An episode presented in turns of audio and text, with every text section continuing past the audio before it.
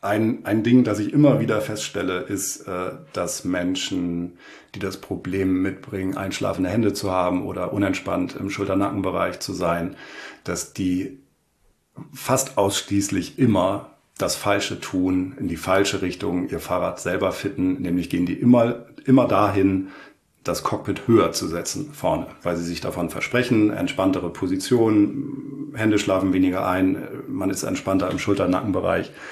Und das ist halt leider immer falsch. Ich bin Johanna Jahnke und das ist die wundersame Fahrradwelt. Ich treffe mich hier mit klugen und inspirierenden Menschen aus der Bikepacking, Gravel und Ultracycling-Szene, die mich aus irgendeinem Grund neugierig gemacht haben. Mich interessiert, wer sie sind, was sie bewegt und wie sie ihre Abenteuer angehen. Wir sprechen über Vorbereitung, Training, Equipment, Technik und den wichtigen Faktor mentale Stärke. Die wundersame Fahrradwelt soll ich inspirieren, motivieren, unterhalten, auf neue Gedanken bringen und mit euch zusammen zu einem diverseren und nachhaltigeren Radsport beitragen. Es ist kaum zu glauben. Hallo Sonne, in Hamburg scheint die Sonne. Ich weiß nicht, wie es bei euch ist, wo auch immer ihr den Podcast hört, aber hier ist es zwar kalt, aber es scheint die Sonne und dann habe ich doch gleich viel bessere Laune. Und nicht nur deswegen habe ich gute Laune, denn ich darf euch heute auch einen neuen Podcast-Supporter vorstellen. Und zwar ist das Portus Cycles. Bei einigen klingelt da vielleicht ein Glöckchen. Portus feiert dieses Jahr zehnjähriges Jubiläum und ich werde mit Portus zusammen ein Gravelbike mit Federgabel entwickeln. Ich habe hier natürlich auch schon Prototypen stehen, war damit auch schon unterwegs, hatte schon eine Menge Spaß damit. Mein Feedback geht dann wieder in die Entwicklung rein. Und ja, ein paar Sachen gibt es da zu verkünden. Und zwar gibt es zur Feier des zehnjährigen Jubiläums am 14. und 15. April bei Portus ein Open House Event im Headquarter könnt ihr euch dann alles angucken und andere Partner werden auch vor Ort sein. Also das wird ein schönes Bike-Event im Süden am neuen Standort bei Lörrach slash Basel. Also ich fahre immer bis Basel, wenn ich dorthin fahre und bin auch als äh, Special Guest dabei. Versteht sich ja von selbst, dass ich dann auch vor Ort bin. Los geht's Freitag ab 16 Uhr, Samstag ab 10 Uhr bis Open End. Es wird ein Ride Richtung Weinberge des Markgräfeler Land geben.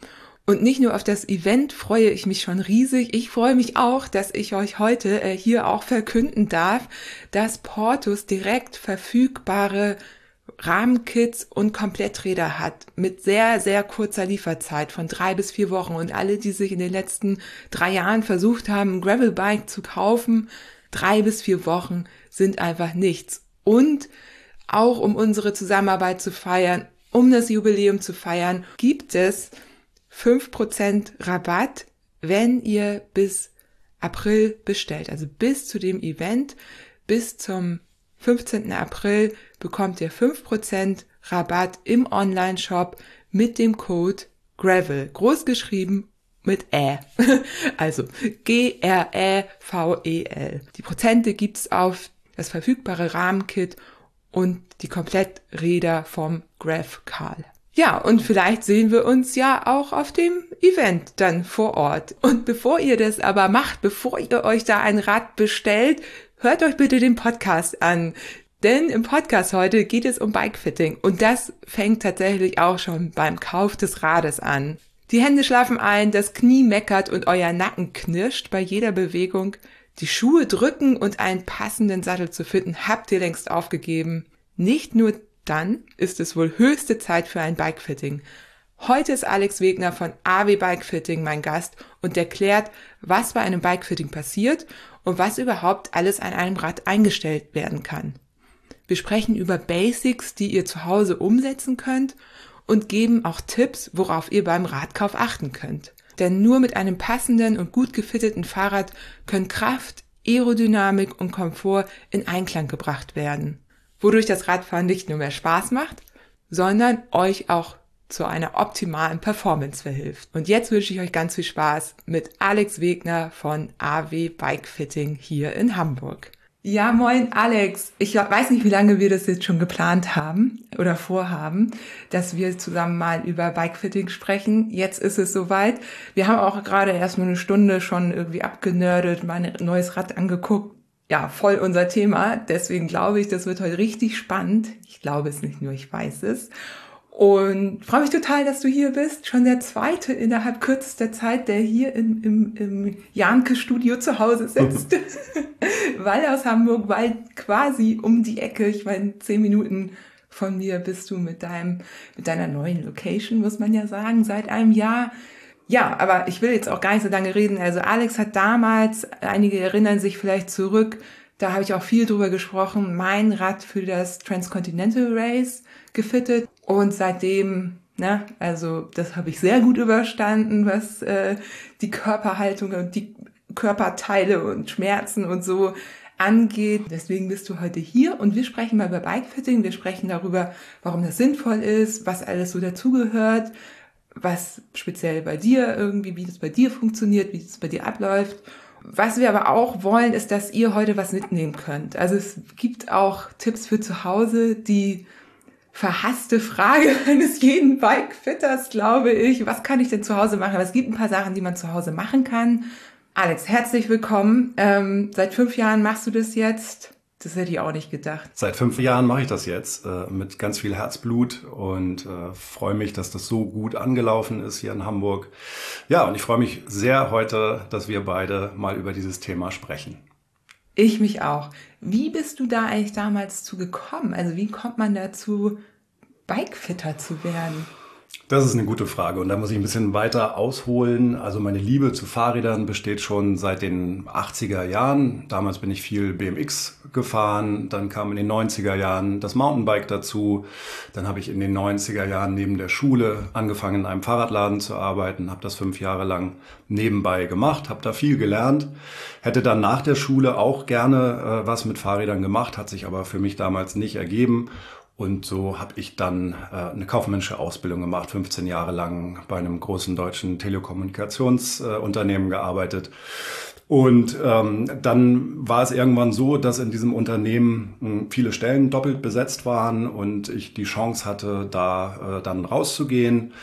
Und dann habe ich mir überlegt, was willst du denn anschließend äh, nach einer kleinen Auszeit, die ich mir dann äh, gönnen konnte, was willst du anschließend eigentlich wieder machen? Und dann kamen mir wieder die lieben Fahrräder in den Sinn. Und es war mir auch sehr wichtig, einen Job äh, zu machen, der mich glücklich macht. Und deswegen die Fahrräder. Und dann habe ich mich äh, bei Gebiomeist äh, in Münster und München ausbilden lassen. Und so ist es dann gekommen. Und jetzt mache ich das seit fünf Jahren und es war eine der besten Entscheidungen meines Lebens jeder Termin ist eine neue Herausforderung und es macht immer Spaß und es ist immer schön zu sehen, dass die Menschen hinterher einfach glücklich auf ihrem Fahrrad äh, wieder meine Räumlichkeit verlassen. Machst du nur Bikefitting oder machst du auch noch was anderes? Naja, im Prinzip mache ich drei Jobs. Äh, vormittags ähm, mache ich was ganz anderes. Da kümmere ich mich um Webseiten. Ähm, und dann ab Nachmittag äh, geht mir das Herz auf, wenn es um Fahrräder geht. Und da mache ich zum einen Bike-Fittings, zum anderen aber auch Werkstatt-Service. Wobei das Kerngeschäft definitiv äh, im Bereich Bike-Fitting liegt.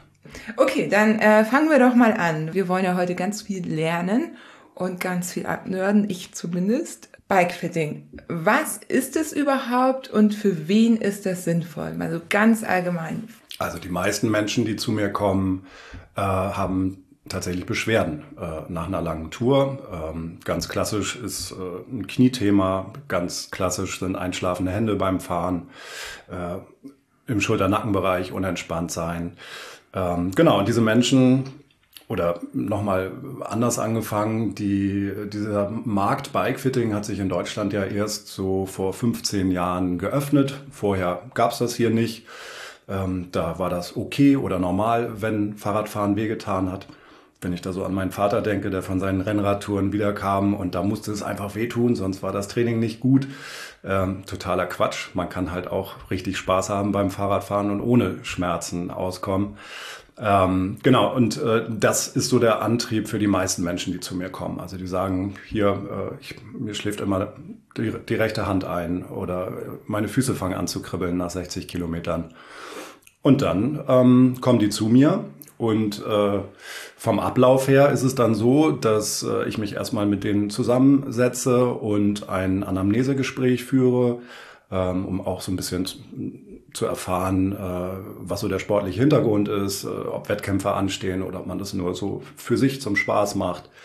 Ähm, Körperliche Daten werden abgefragt, wie Gewicht, Links- oder Rechtshänder in, äh, und am Fuß und so weiter und so fort. Da machen wir ein paar Übungen zusammen, damit ich einen Eindruck bekomme, ähm, wie der Mensch, äh, was die Knie und das Becken so machen, wie beweglich der ist.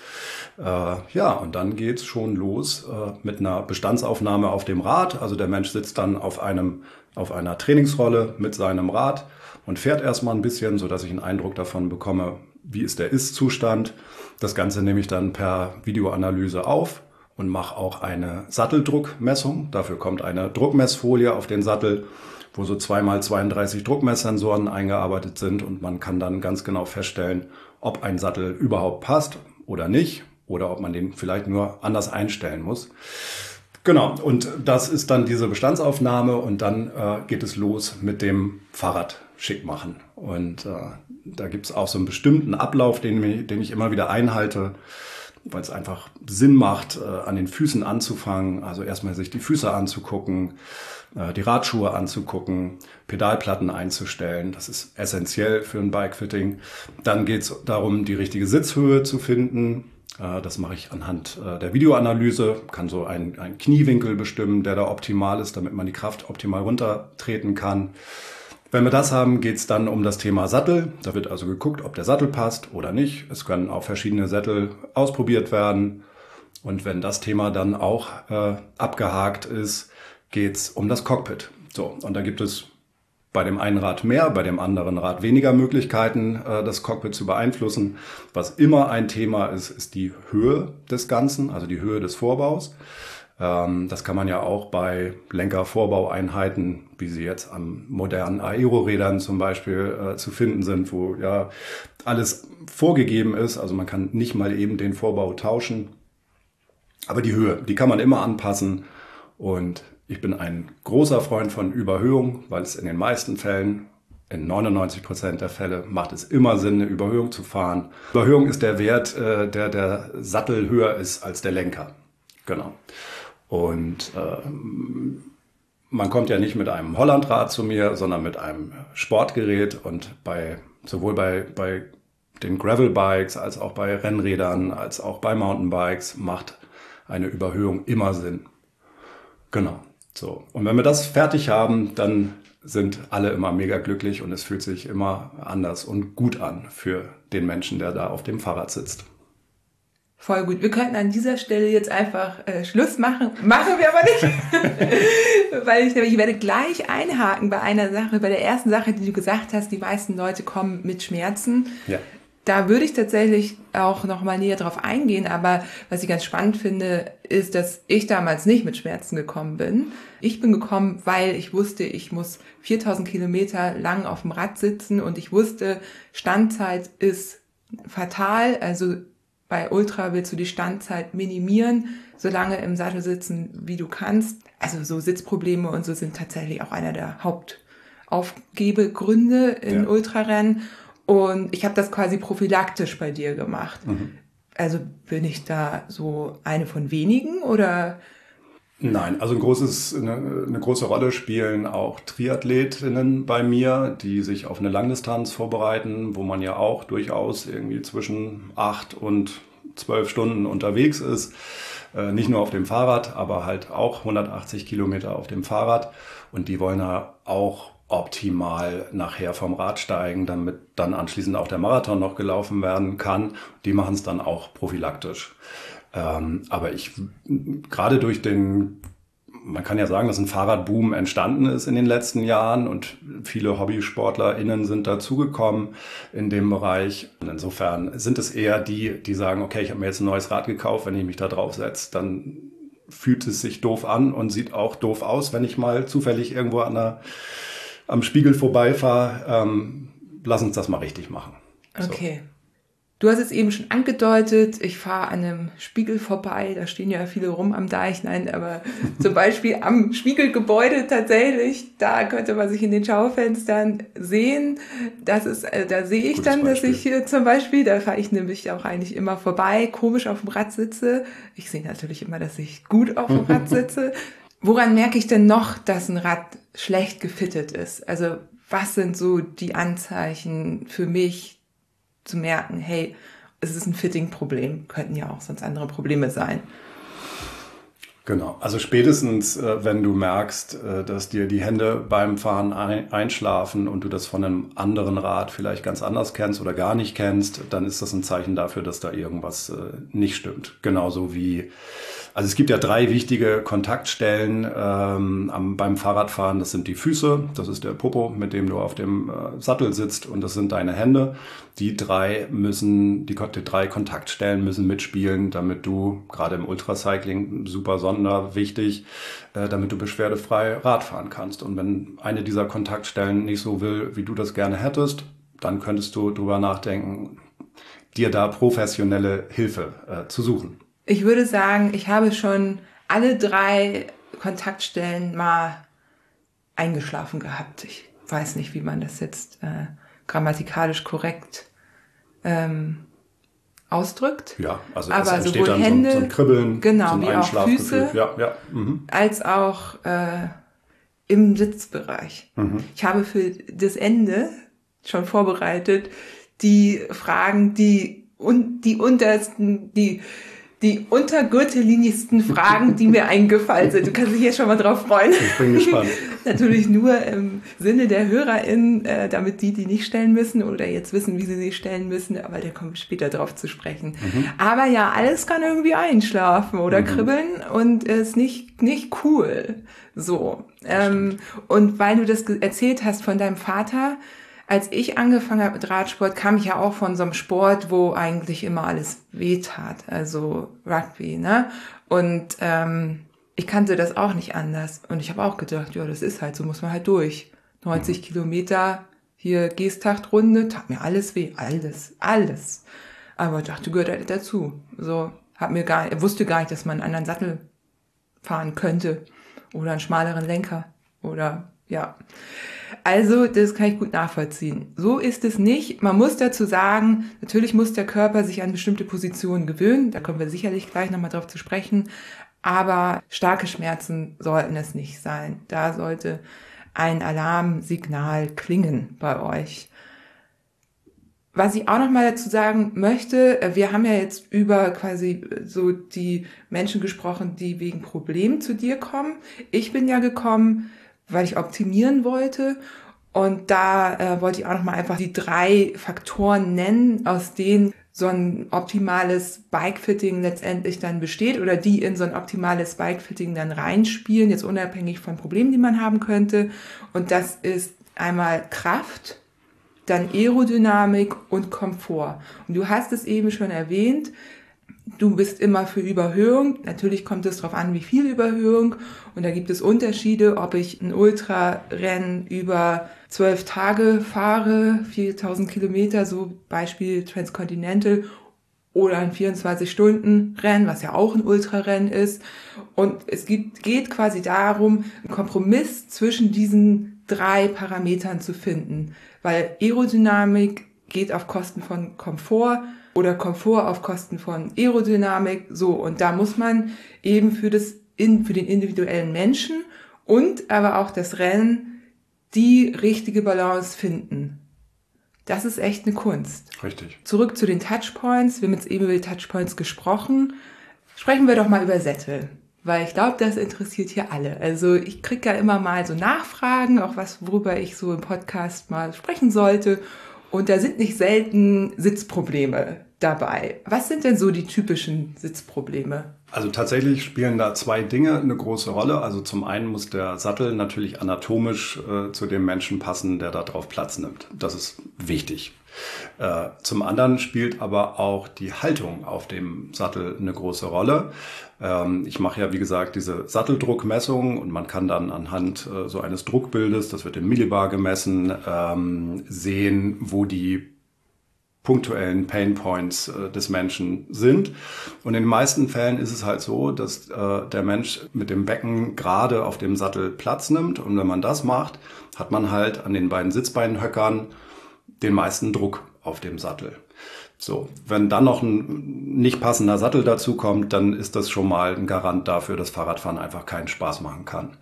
Ähm, wenn der Sattel aber passt und man es hinbekommt, auf dem Sattel anders Platz zu nehmen, also nicht nur auf den Sitzbeinhöckern äh, Druck auszuüben, sondern das Becken nach vorne kippen kann und somit dann diese Pain Points in Richtung Schambeinkufen sich besser aufteilen können, man also mehr Fläche auf dem Sattel einnehmen kann, dann hilft das schon ganz oft. Ähm, hinzu kommt dann natürlich auch, die Sitzhöhe muss stimmen, damit man gut auf dem Sattel sitzen kann. Äh, viele Faktoren spielen da mit rein. Aber ähm, das Thema Haltung auf dem Fahrrad ist neben den Einstellungen, die ich am Fahrrad vornehme während des Fittings, halt auch ein ganz großes Thema. Und da gebe ich immer auch Haltungstipps mit. Da gibt es so drei Klassiker, die ich sehr oft und sehr gerne mitgebe viele Menschen setzen sich halt auch nicht ganz richtig äh, auf das Fahrrad. Und das ist auch schon immer ein, ein Punkt, der dazu führen kann, dass Beschwerden überhaupt entstehen. Mal abgesehen davon, dass man die richtige Haltung halt auch nur dann einnehmen kann auf dem Rad, wenn das Rad richtig eingestellt ist. So, das, das Zusammenspiel ist dann wichtig. Aber so drei Haltungstipps, die ich geben kann, äh, äh sind schon mal, wenn man bei den, wenn wir jetzt bei den Füßen anfangen wollen, ähm, dass man immer versucht, die Ferse runterzubringen beim Treten. Das ist besonders wichtig in der Druckphase, die ja so bei, bei 5 Uhr beginnt, wenn man sich das vorstellen kann, die Kurbelumdrehung. Ähm, und dann kann man halt bis fast ganz runter zum Tiefpunkt ähm, am meisten Druck aufs Pedal bringen. Und wenn man dabei die Ferse runter bekommt, dann kommt diese Kraft halt weitestgehend aus dem Oberschenkel.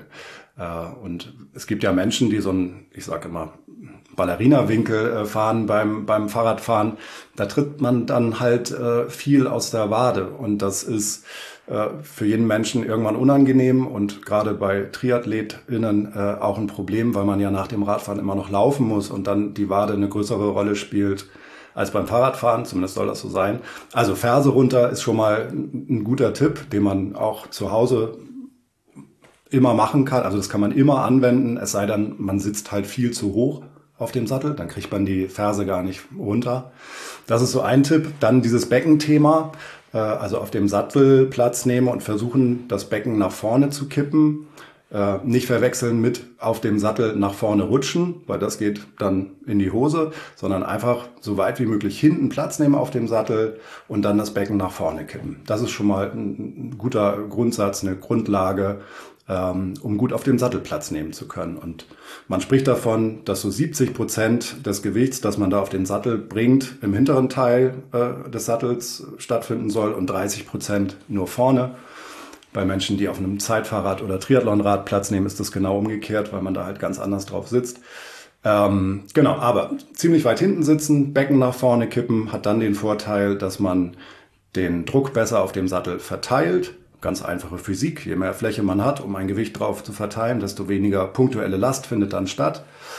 Das führt dann wiederum dazu, dass man auch mit geradem Rücken auf dem Rad sitzen kann, was ja immer einhergeht. Also wenn ich gerade auf dem Sattel sitze, ähm, dann führt das dazu, weil ich ja eine Überhöhung fahre oder weil ich weit nach vorne gebeugt sitze, dass der Rücken dann äh, eine Kurve macht.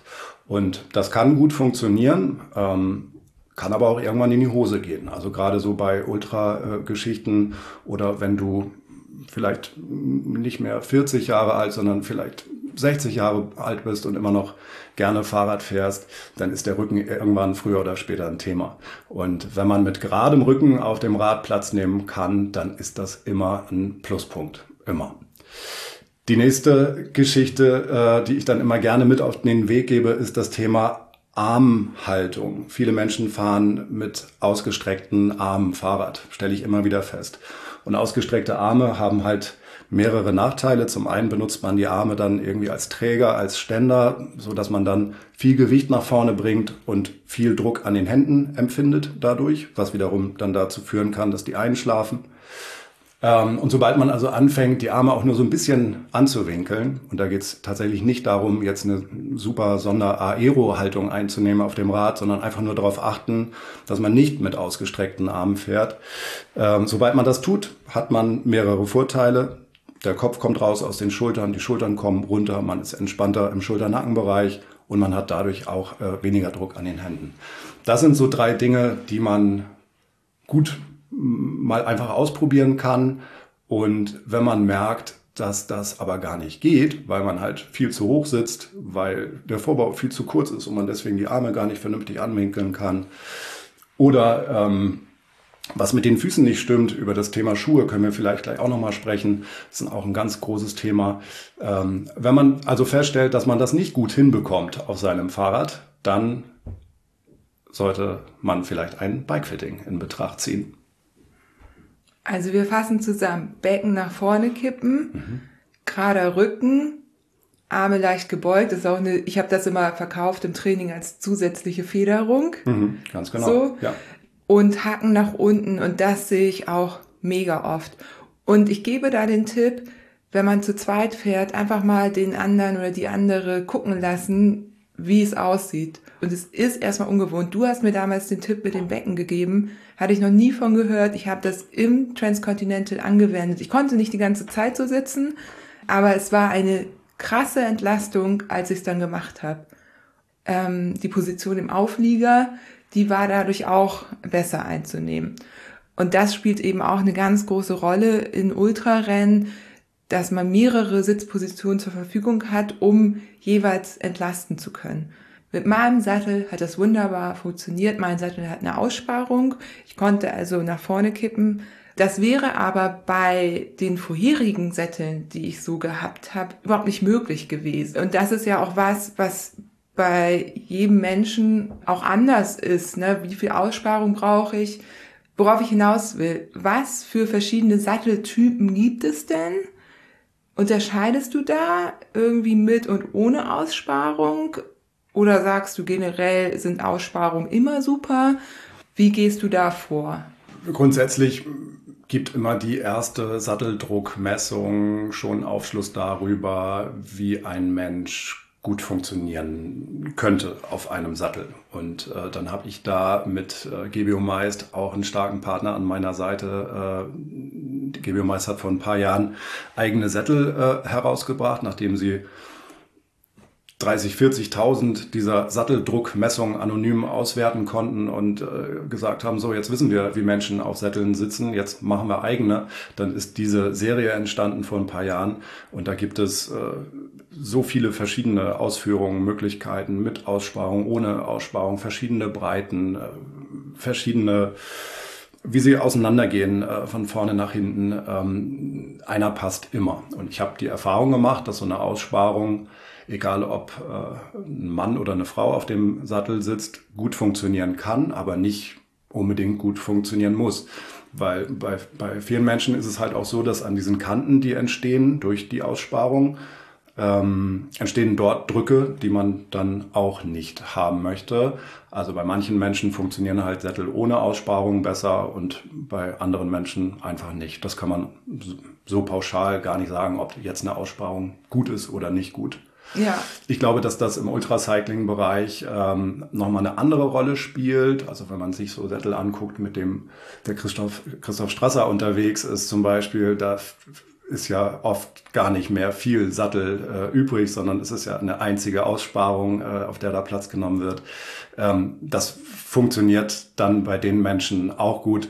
Das würde ich aber für den täglichen Gebrauch oder für den für die Hobbysportlerin äh, dann nicht äh, empfehlen. Ja.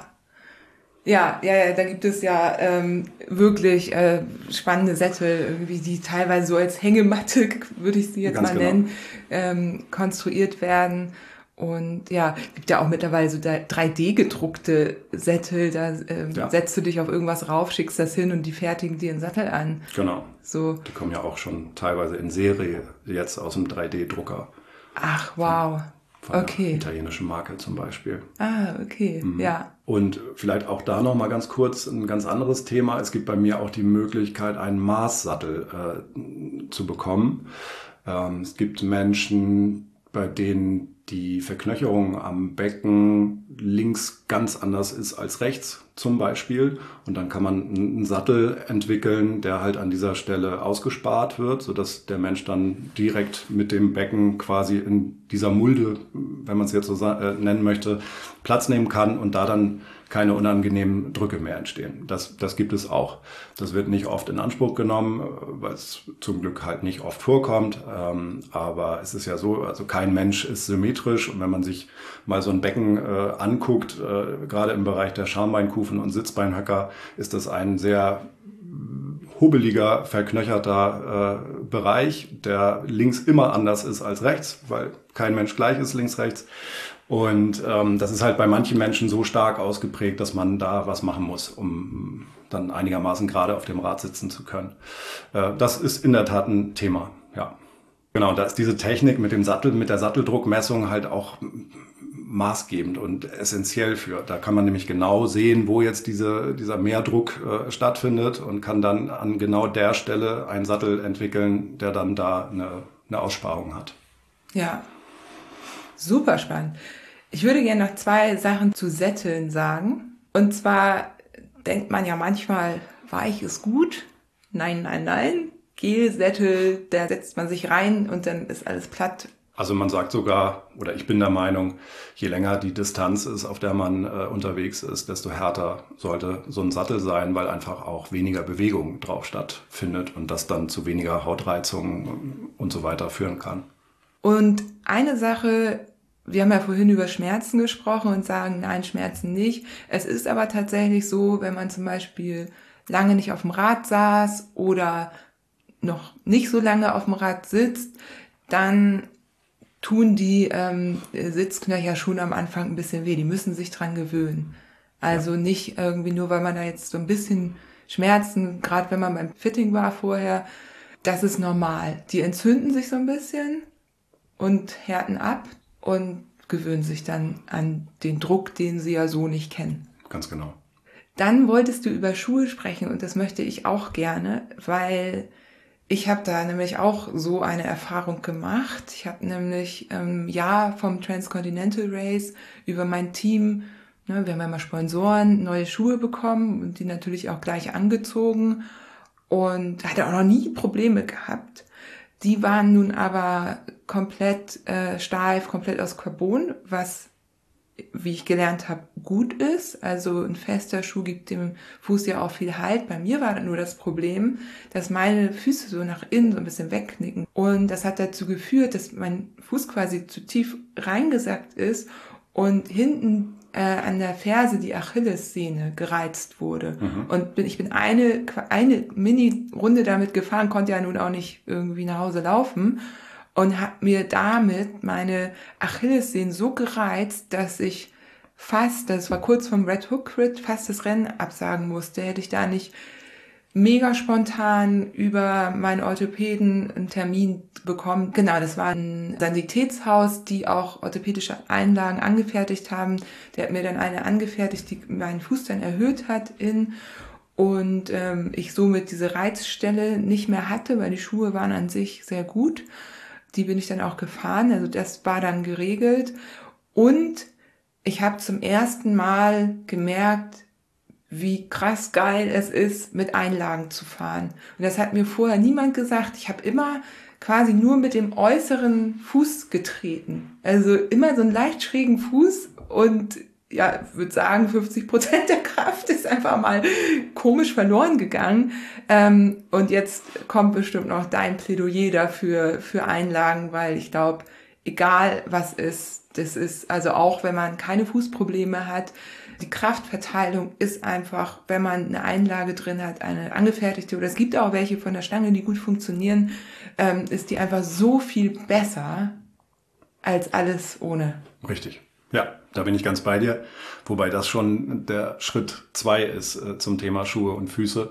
Schritt eins ist erstmal einen passenden Schuh zu finden. Und das ist, äh, merke ich jeden Tag, dass das ein großes Thema ist. Gerade bei uns in Nordeuropa, wo wir doch alle eher einen etwas breiteren Vorfuß äh, haben, ähm, die Radschuhindustrie aber da nicht wirklich drauf eingeht. Also wenn man einen italienischen äh, Radschuh kauft zum Beispiel, dann ist der immer oder meistens für einen italienischen schmalen Fuß gebaut und das bedienen wir hier in Nordeuropa meistens nicht. Also das Thema zu kleiner Radschuh, das erlebe ich fast täglich bei mir in den, in den Fittings.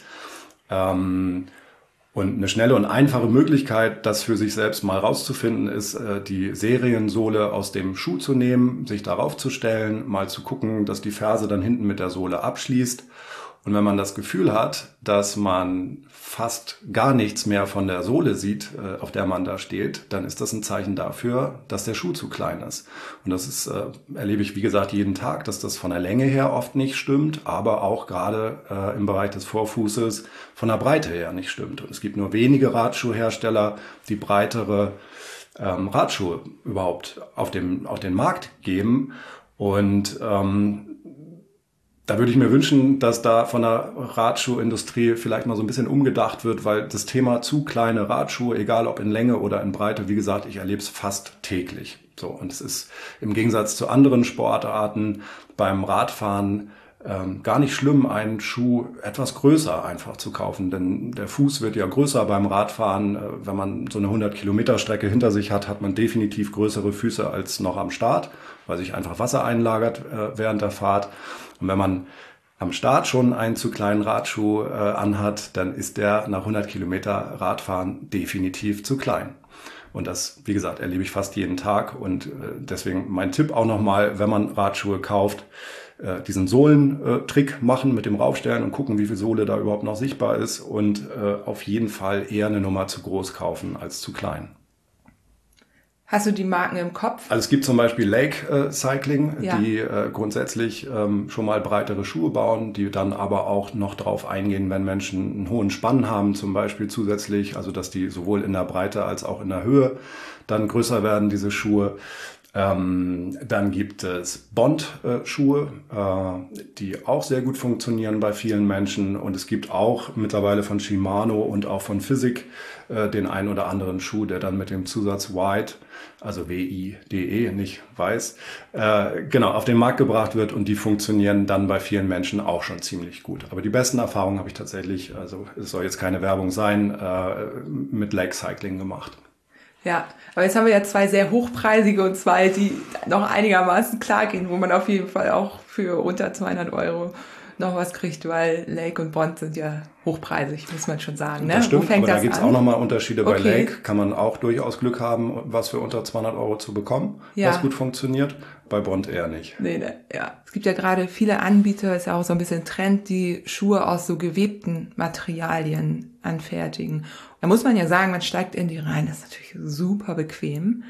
Aber auch bei Schuhen gilt, je mehr Stütze die, das hatte ich ja vorhin schon angedeutet, geben, je fester die sind, desto mehr supporten sie halt auch den Fuß und desto wen weniger muss der Fuß halt selber an Kraft aufwenden, um eben gerade zu bleiben und das macht auf langen Strecken auch krassen Unterschied. Mhm. Also ja. ich weiß nicht, ob du da d'accord bist. Ähm da bin ich ganz bei dir. Und gerade im Winter ist das halt auch immer noch ein Kältethema. Ne? Die sind ja dann eher nicht so warm, die Schuhe, die du gerade angesprochen hast. Ja. Ich habe Winterschuhe. Kann ich auch nur empfehlen. Auch, ne, man denkt erst, okay, so oft fährt man im Winter ja nicht. Ich zumindest nicht, jetzt bei krassen Minusgraden, aber ich habe die jetzt schon so viele Jahre und freue mich jedes Mal wieder. Und die sind auch ein bisschen größer gekauft, damit man den Fuß ein bisschen bewegen kann. Das ist auch wichtig. Ähm, Skisocken funktionieren zum Beispiel auch super da drin, aber dafür muss man eben Platz im Schuh haben. Ne? Und wenn man den Sommerschuh eben auch im Winter nutzen will, erst recht, dann zieht man eben dicke Socken und Überzieher drüber. So. Aber ich habe auch lange zu kleine Schuhe getragen. Oft passiert das, resultiert das aus vorherigen Sportarten, habe ich die Erfahrung gemacht. Also ähm, beim Rugby ist es ja wahrscheinlich auch so, dass du eher einen engen Schuh äh, trägst, um ein gutes Ganz Ballgefühl genau. zu haben. Sagt ja. man überhaupt Ball beim Rugby? Ja, ja, Rugbyball. Ja? Okay. Ja, ja, äh, genau. genau. Zum Kicken. Du willst halt, genau, du willst halt einen Schuh, der wirklich wie angegossen passt. Ganz genau. Und das ja. erlebe ich auch ganz viel bei, bei FußballerInnen, äh, die dann zu mir kommen und die eigentlich so gut wie immer zu kleine Schuhe mitbringen, äh, weil es beim Fußball halt auch wichtig ist, äh, einen engen Schuh zu tragen. Ähm, genau. Genau so war es bei mir auch. Also beim Rugby habe ich auch. Aber da habe ich es nicht gewusst. Und das Spiel ist auch nur 80 Minuten lang. Also, ne, und Schmerzen, da waren die Füße dann egal. Also, ja, ja. solange da nicht irgendwie ein großer Zeh abgebrochen ist, also, ja. Aber ähm, um dann auch nochmal kurz auf das Thema Radsohle zurückzukommen, ist halt auch in, enorm wichtig. Wenn du erstmal einen guten Schuh für dich gefunden hast, dann ist das äh, essentiell, dann ist das die Grundvoraussetzung äh, für beschwerdefreies, äh, spaßmachendes Radfahren. Wenn dann auch noch eine Radsohle da drin liegt, die deinen Fuß perfekt annimmt und unterstützt, dann ist das, wie du schon gesagt hast, nochmal ein Gamechanger und dann willst du die Schuhe irgendwann gar nicht mehr ausziehen, weil es sich so gut anfühlt. Und äh, ich biete neuerdings auch Radsohlen an, die perfekt an den Fuß des Menschen angepasst werden äh, durch Thermoverformung. Also die kommen während des Fittings äh, in den Backofen, äh, werden da für einen gewissen Zeitraum äh, bei 80 äh, Grad erhitzt und dann kommen die direkt in den Radschuh und der Mensch, der die haben möchte, setzt sich dann auf den Rollentrainer, fährt drei, vier Minuten und dann sind die so perfekt an den Füßen, die schmiegen sich förmlich an und es fühlt sich wahnsinnig gut an. Ach, mega. Ich glaube, du hast die gerade an mich verkauft. Nächste neue Schuhe. Gerade habe ich noch welche, aber ähm, kann die auch nicht ewig tragen. Also zumindest nicht fünf Jahre lang, wie ich es gerade mache. Ähm, ja, klingt sehr gut. Unter der Sohle ist ja noch was. Das sind ja die Cleats. Und da ist ja auch was Spannendes zu beobachten, dass das hast du zumindest bei mir gemacht, das habe ich aber auch wie so beim Recherchieren gelesen, dass die meisten Cleats einfach erstmal nach hinten gestellt werden, also in die Fußmitte mehr, mhm. weil das einfach von der Kraftübertragung optimaler ist.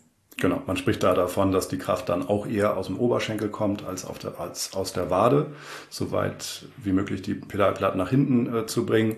Ähm, trotzdem darf man das auch nicht übertreiben. Also man muss schon äh, in dem Bereich zwischen den Mittelfußköpfchen 1 und 5 bleiben. Das sind ja bei den meisten Menschen einfach die breitesten Stellen an den Füßen und die geben die Range vor, wo die Pedalachse im besten Fall verlaufen sollte.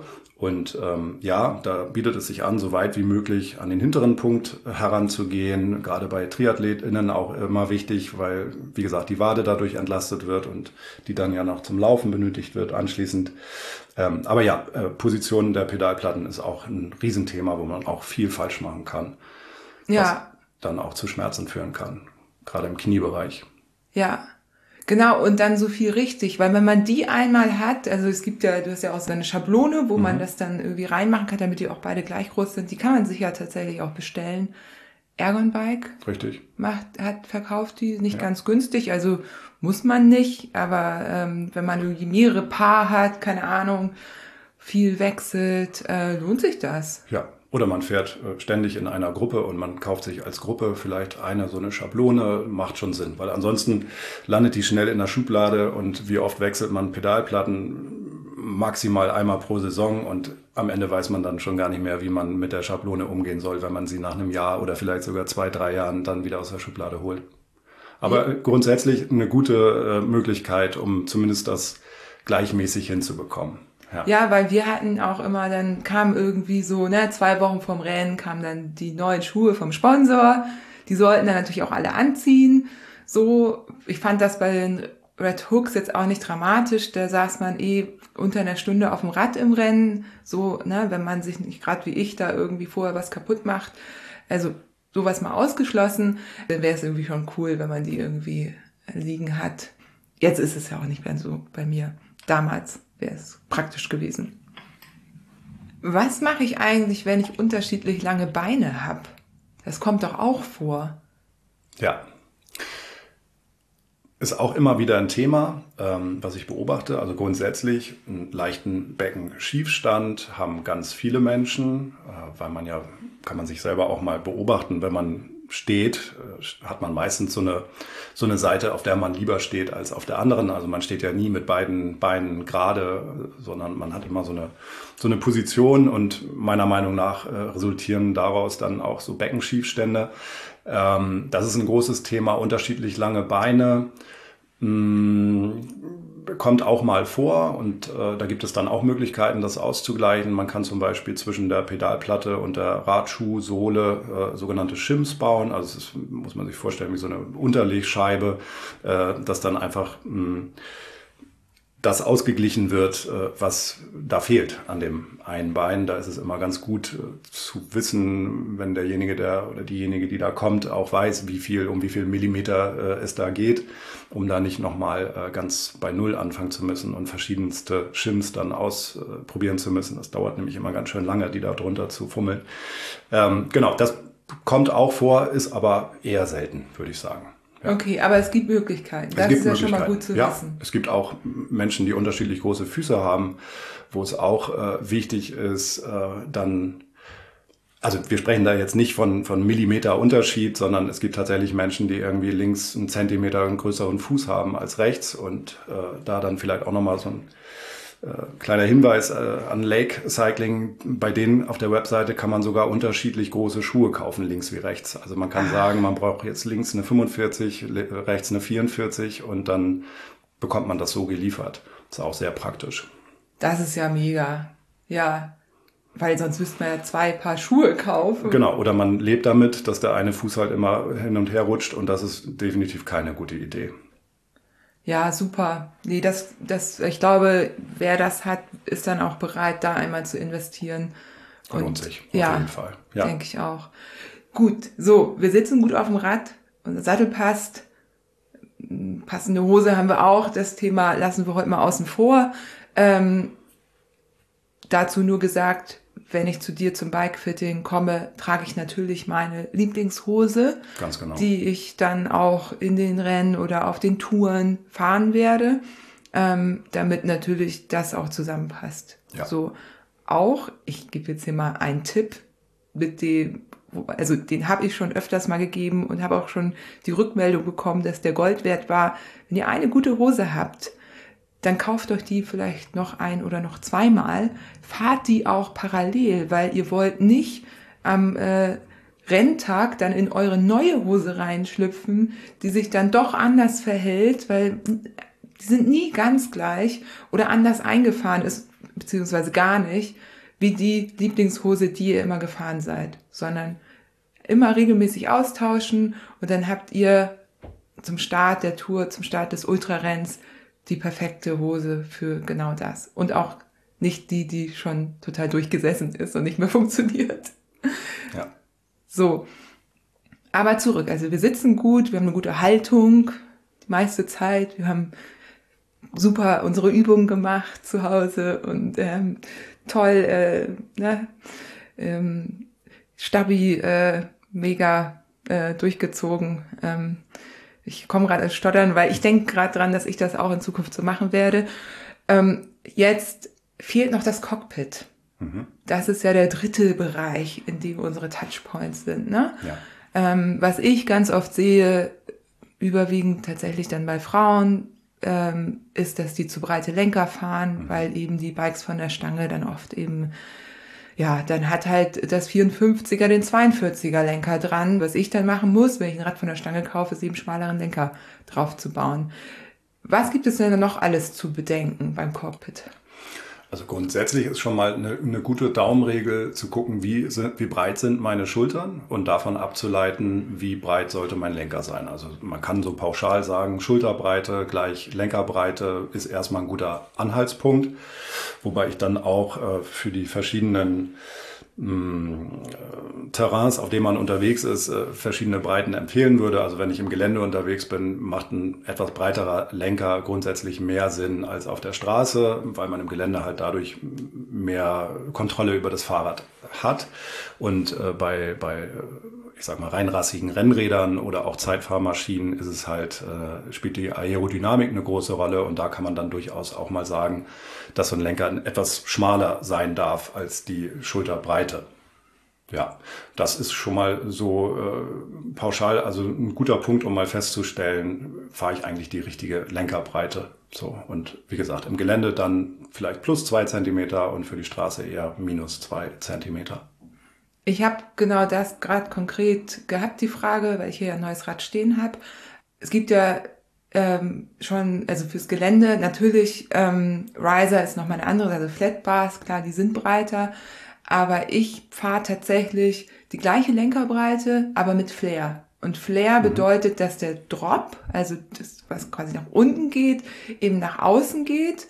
Und wenn ich eben die breitere Haltung brauche, dann gehe ich in den Drop. Mhm. Ich mag das sehr gern, wenn es auch nicht so ein tiefer Drop ist. Also ich brauche da jetzt nicht aeromäßig da tief im Dropbar zu hängen. Und genau, also für mich funktioniert das super. Für mich hat es nicht funktioniert, oben auch breiter zu werden, weil dann habe ich das Gefühl, ich muss so irgendwie so von außen greifen, weil ich fahre halt total gern auch in diesen Lenker, äh, in den Bremsschalthebeln. Mhm. Du nennst es Bremsschalthebelposition. Mhm. Genau, ja. das ist meine Lieblingsposition. Sollte sie auch sein. Also ah, okay. daraufhin äh, werden auch meine Fittings immer ausgeführt, dass der Mensch, der drauf sitzt, da anfassen mag, weil äh, man da einfach immer bremsbereit ist, was ja in der Stadt genauso wichtig ist wie im Gelände. Also bremsbereit zu sein ist beim Fahrradfahren eine gute Sache. Okay, also wir haben dann uns für die richtige Lenkerbreite entschieden. Manchmal hat man ja auch die Möglichkeit, das beim Kauf des Rades anzugeben.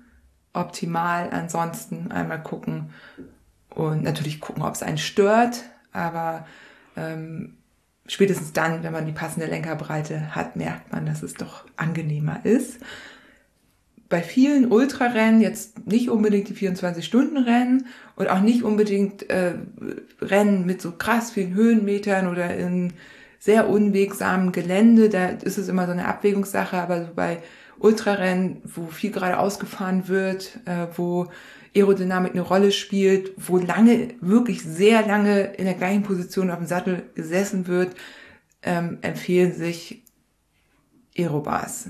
Ich hatte die damals auch drauf beim Transcontinental Race und auch bei den anderen Ultrasachen, die ich so gemacht habe und muss sagen, das war irgendwann meine absolute Lieblingsposition. Ich habe sie die Sofa-Position genannt, weil ich da so richtig schön drin liegen konnte. Der Sitzbereich wurde entlastet in dem Moment. Es ging schneller natürlich, weil ich weniger Windwiderstand habe. Gerade eine Zahl gelesen, bei 20 kmh wird 50 Prozent der Kraft die aufgebracht werden muss für das Arbeiten gegen den Wind verwendet. Mhm. 50 Prozent. Ja. Also das ist viel. Und bei 20 km/h, das wird halt immer mehr. Bei 40 sind es halt 82 Prozent. Ja. Genau, aber wir sind ja wieder bei der Balance. Ne? Wir können ja bei der Langstrecke nicht nur auf Aerodynamik gehen, Erst recht nicht bei Menschen, die noch nicht so lange in diesen Positionen fahren. Das ist ja auch nochmal eine Sache. Man trainiert sich ja auch in solche Positionen rein. Und du hast meine damals ja perfekt gefittet. War ich sehr zufrieden mit. Ich hätte die da einfach rangeschraubt, hätte keine Ahnung. Und bin dann aber natürlich damit auch im Training unterwegs gewesen. Das muss man unbedingt. Man kann die einfach raufschrauben und dann Rennen fahren. Man muss das trainieren. Ist natürlich auch ein bisschen wackeliger erstmal.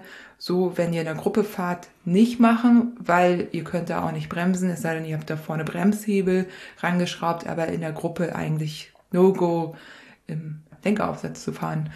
Ich habe noch mal ein bisschen recherchiert, speziell was äh, Ultrarennen angeht, dass auch empfohlen wird, dass die Auflagen auf diesen Bars sozusagen, dass die auch flexibel sind, damit man die auch noch, noch mal einstellen kann. Es waren meine damals nicht, was passte ja, alles gut so.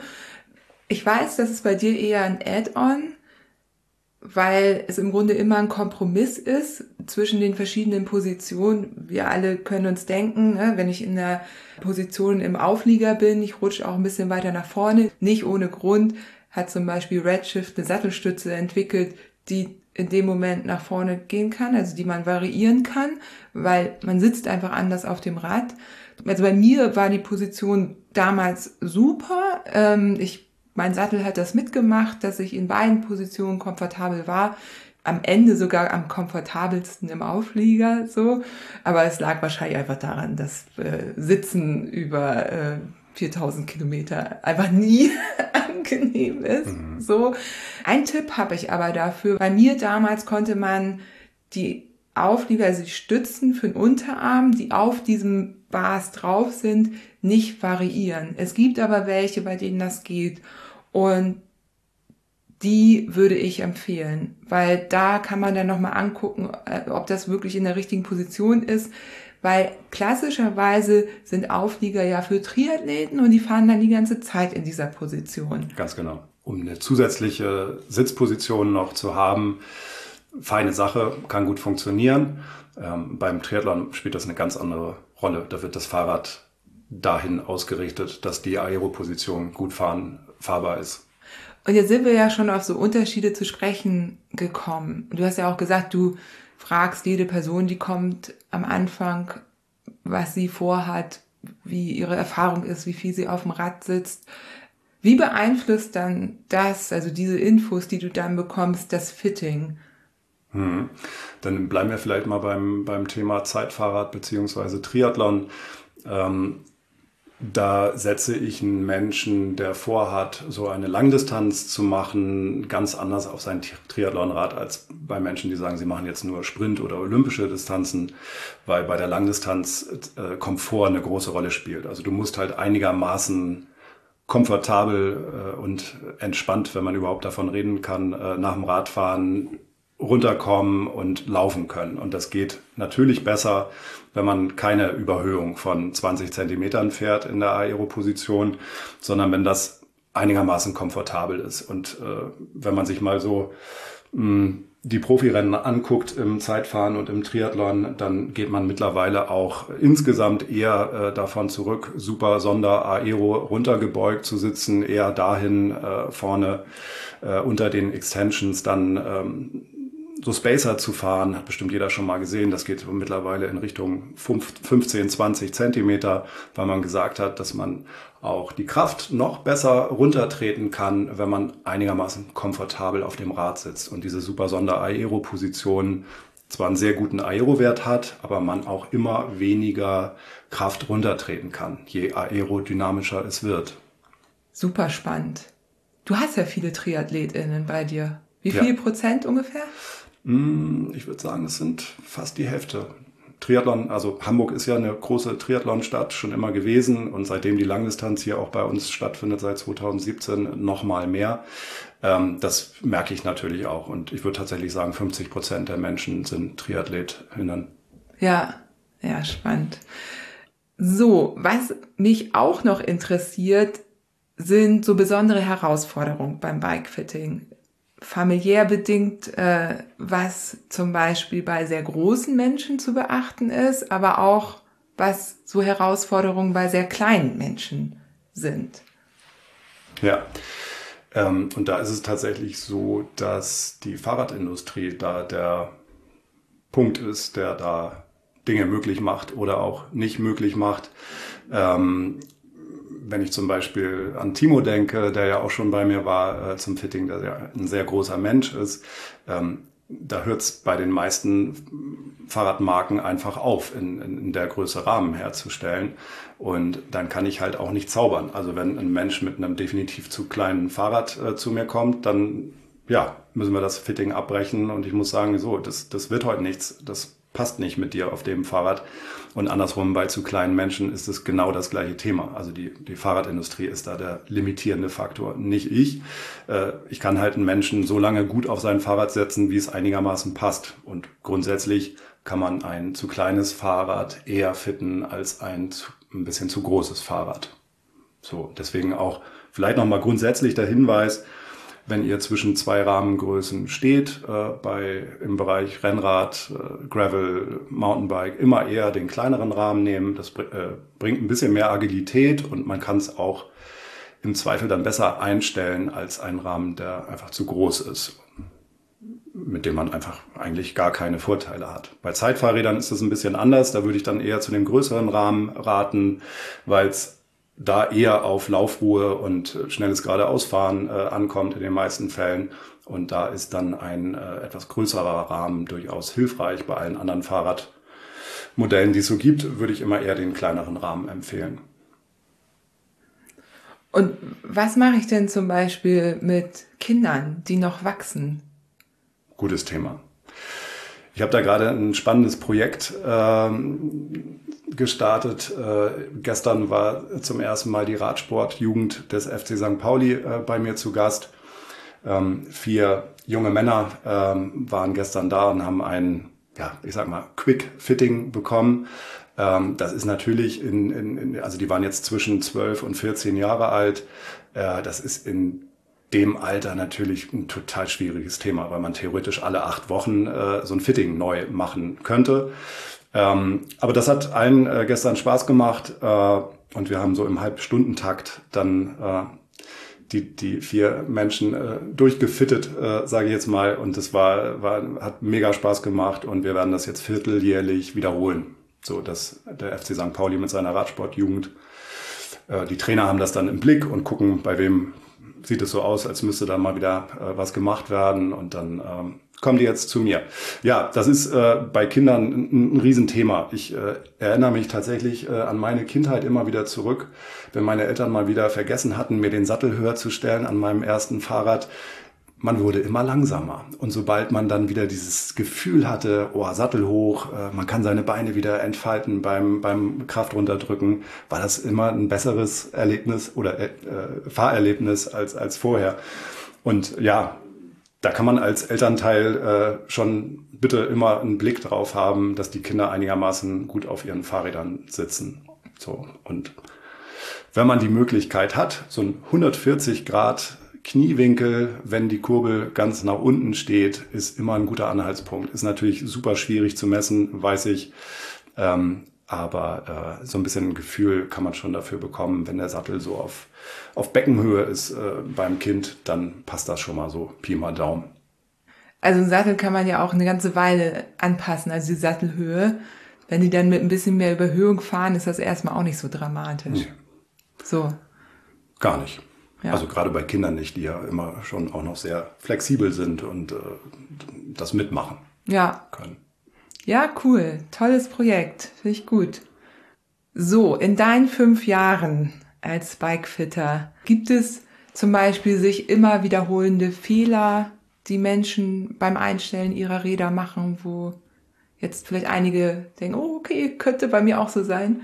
Ja, also ein, ein Ding, das ich immer wieder feststelle, ist, äh, dass Menschen, die das Problem mitbringen, einschlafende Hände zu haben oder unentspannt im Schulter-Nackenbereich zu sein, dass die fast ausschließlich immer das Falsche tun, in die falsche Richtung ihr Fahrrad selber fitten, nämlich gehen die immer, immer dahin, das Cockpit höher zu setzen vorne, weil sie sich davon versprechen, entspanntere Position, Hände schlafen weniger ein, man ist entspannter im Schulter-Nackenbereich. Und das ist halt leider immer falsch. Und das erlebe ich fast jede Woche, dass Menschen mit so einem Cockpit, man kann den Vorbau ja auch meistens noch umdrehen, so dass der dann nicht sechs Grad nach unten, sondern vielleicht sechs Grad nach oben neigt. Und dann sitzt man so ein bisschen wie auf einem Hollandrad auf einmal auf seinem, äh, auf seinem Sportgerät. Und es führt halt äh, immer dazu, dass die Schmerzen eher schlimmer als besser werden. Ähm, also das ist so ein, so ein Punkt, wenn man mal rein logisch drüber nachdenkt, würde ich das, glaube ich, auch so handhaben, weil man denkt, das könnte ja Komfort bringen, aber es ist halt immer das Gegenteil der Fall. Also es kann gut funktionieren bei einschlafenden Händen und oder Schulter-Nackenproblemen äh, einfach die Überhöhung zu größer werden zu lassen, also den, das Cockpit weiter runterzubauen, nicht höher. Das macht eigentlich so gut wie nie Sinn. Ich sage immer, so, solange man nicht irgendwie äh, 70 Jahre alt ist und den fünften Bandscheibenvorfall hinter sich hat, äh, macht Überhöhung einfach immer Sinn. Ich bin Fan. Aber warum ist es so? Also ich hätte jetzt auch gedacht, ein bisschen höher, ein bisschen aufrechter, ne? Weil es dir leichter fällt, die Arme anzuwinkeln. Und das Thema hatten wir ja vorhin schon, je größer die Überhöhung wird, desto eher neigst du intuitiv dazu, die Arme anzuwinkeln beim Fahren. Und desto weniger Druck hast du dann an den Händen und desto entspannter bist du im Schulter-Nackenbereich, weil automatisch die Schulter, Schultern runterkommen, der Kopf rauskommt aus den Schultern. Das spielt eine große Rolle. Ähm, Du wirst es auch merken, dass du eher dazu angehalten wirst, deine Sitzposition dann aus dem unteren Rücken zu halten, je mehr Überhöhung du fährst. Und ein gesunder, flexibler Rumpf ist eh das A und O für beschwerdefreies Radfahren. Und wenn man das dann auch noch richtig einsetzen kann durch etwas mehr Überhöhung, dann sind viele Probleme keine mehr.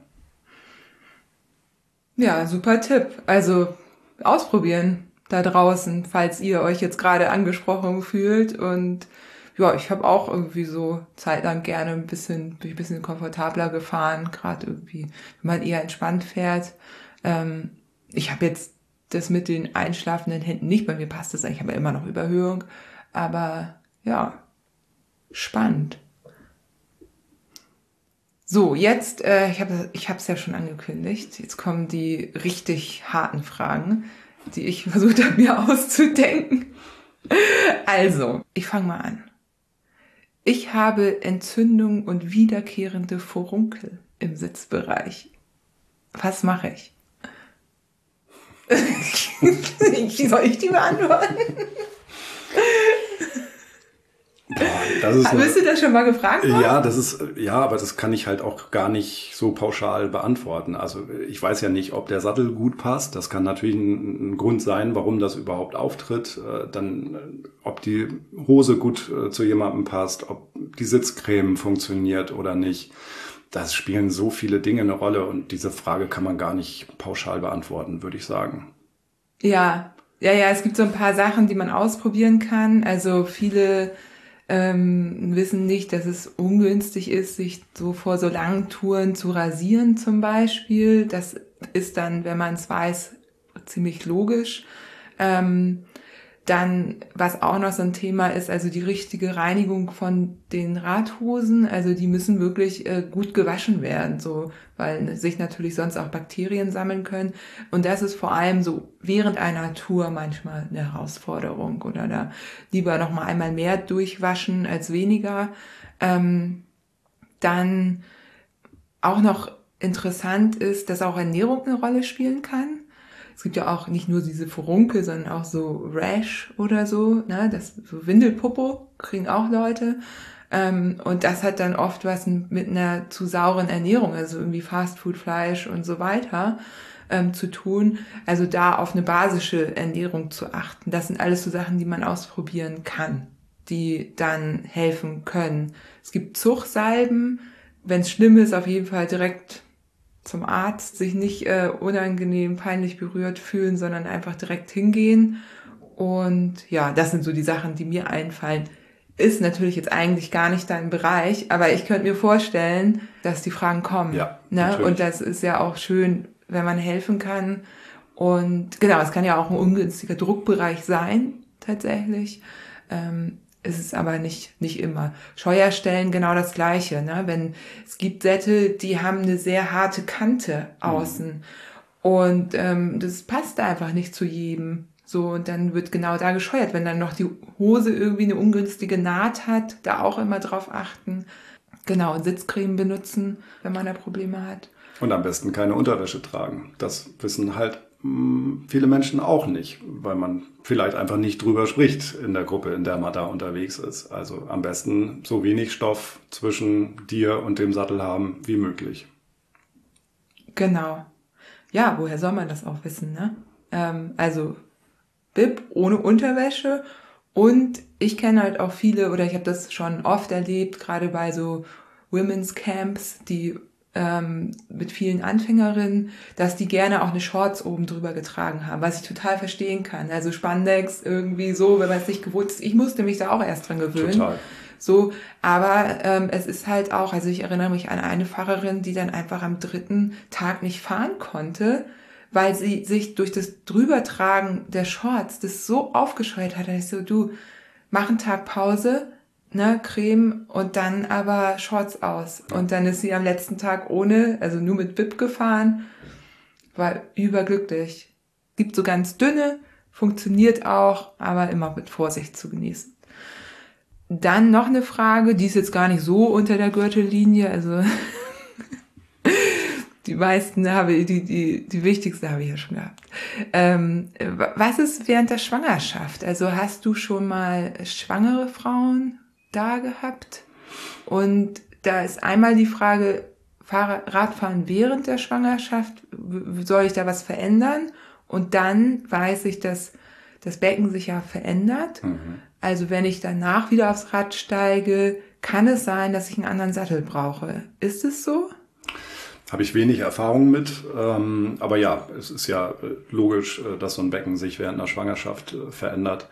Ähm, und auf jeden Fall der Abstand der Sitzbeinhöcker ist ein anderer äh, erstmal nach der Schwangerschaft als vorher. Und dann kann es sein, dass ein anderer Sattel besser passt als der alte.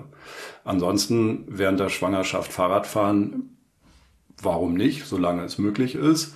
Ähm, wenn man dann eine riesengroße Kugel vor sich her schiebt, dann macht Fahrradfahren halt auch irgendwann keinen Spaß mehr. Also dann hilft nur noch das Hollandrad, würde ich sagen, weil sobald man irgendwie sportlich auf einem äh, Sportgerät äh, sitzt, äh, macht das dann einfach mit so einem, mit der großen Kugel äh, vorne keinen Spaß. Ja, ich glaube irgendwann, es kommt ein bisschen wahrscheinlich auch auf die Streckenlänge an, aber ich habe damals, ich hatte irgendwie so ein 90er Mountainbike und mhm. bin halt, also es war noch so ein Mountainbike mit Überhöhung. Also es sieht eigentlich aus wie das aktuelle Gravelbike so.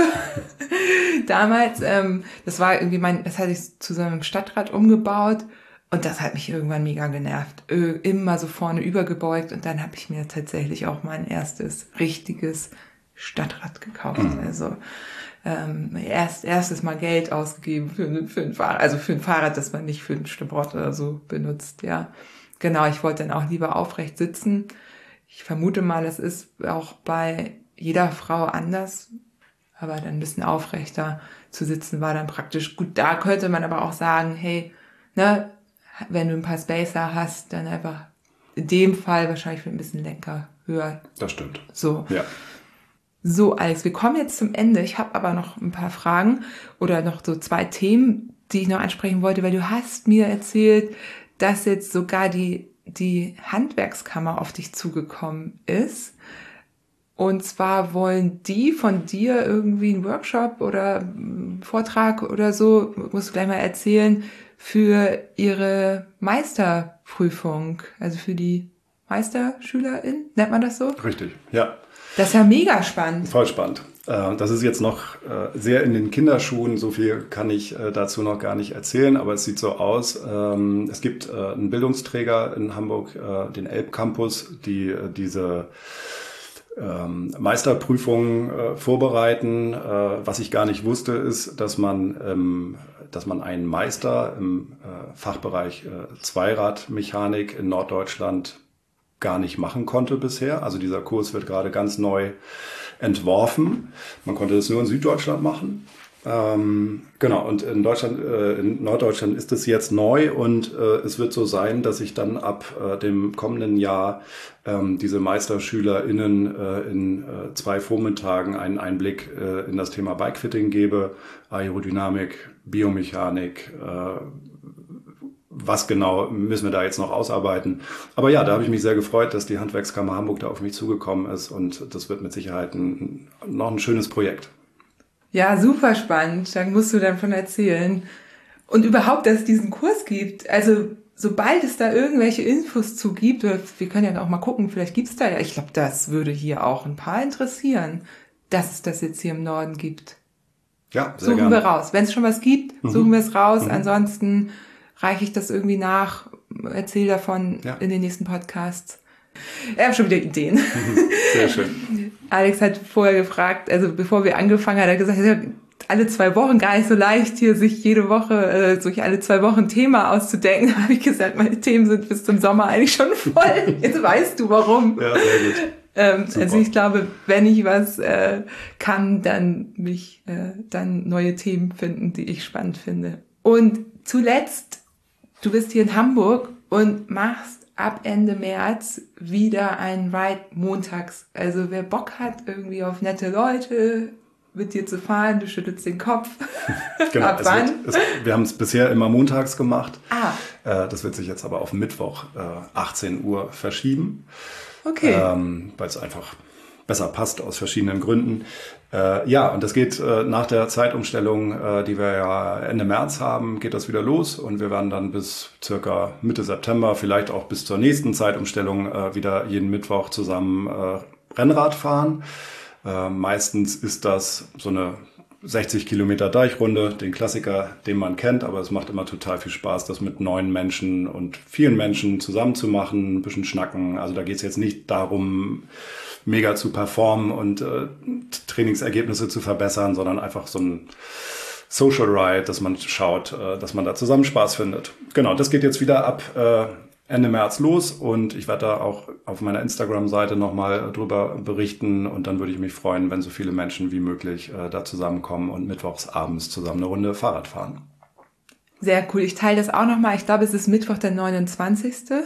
Wenn das der letzte Mittwoch im März ist, dann ist das der Mittwoch der 29.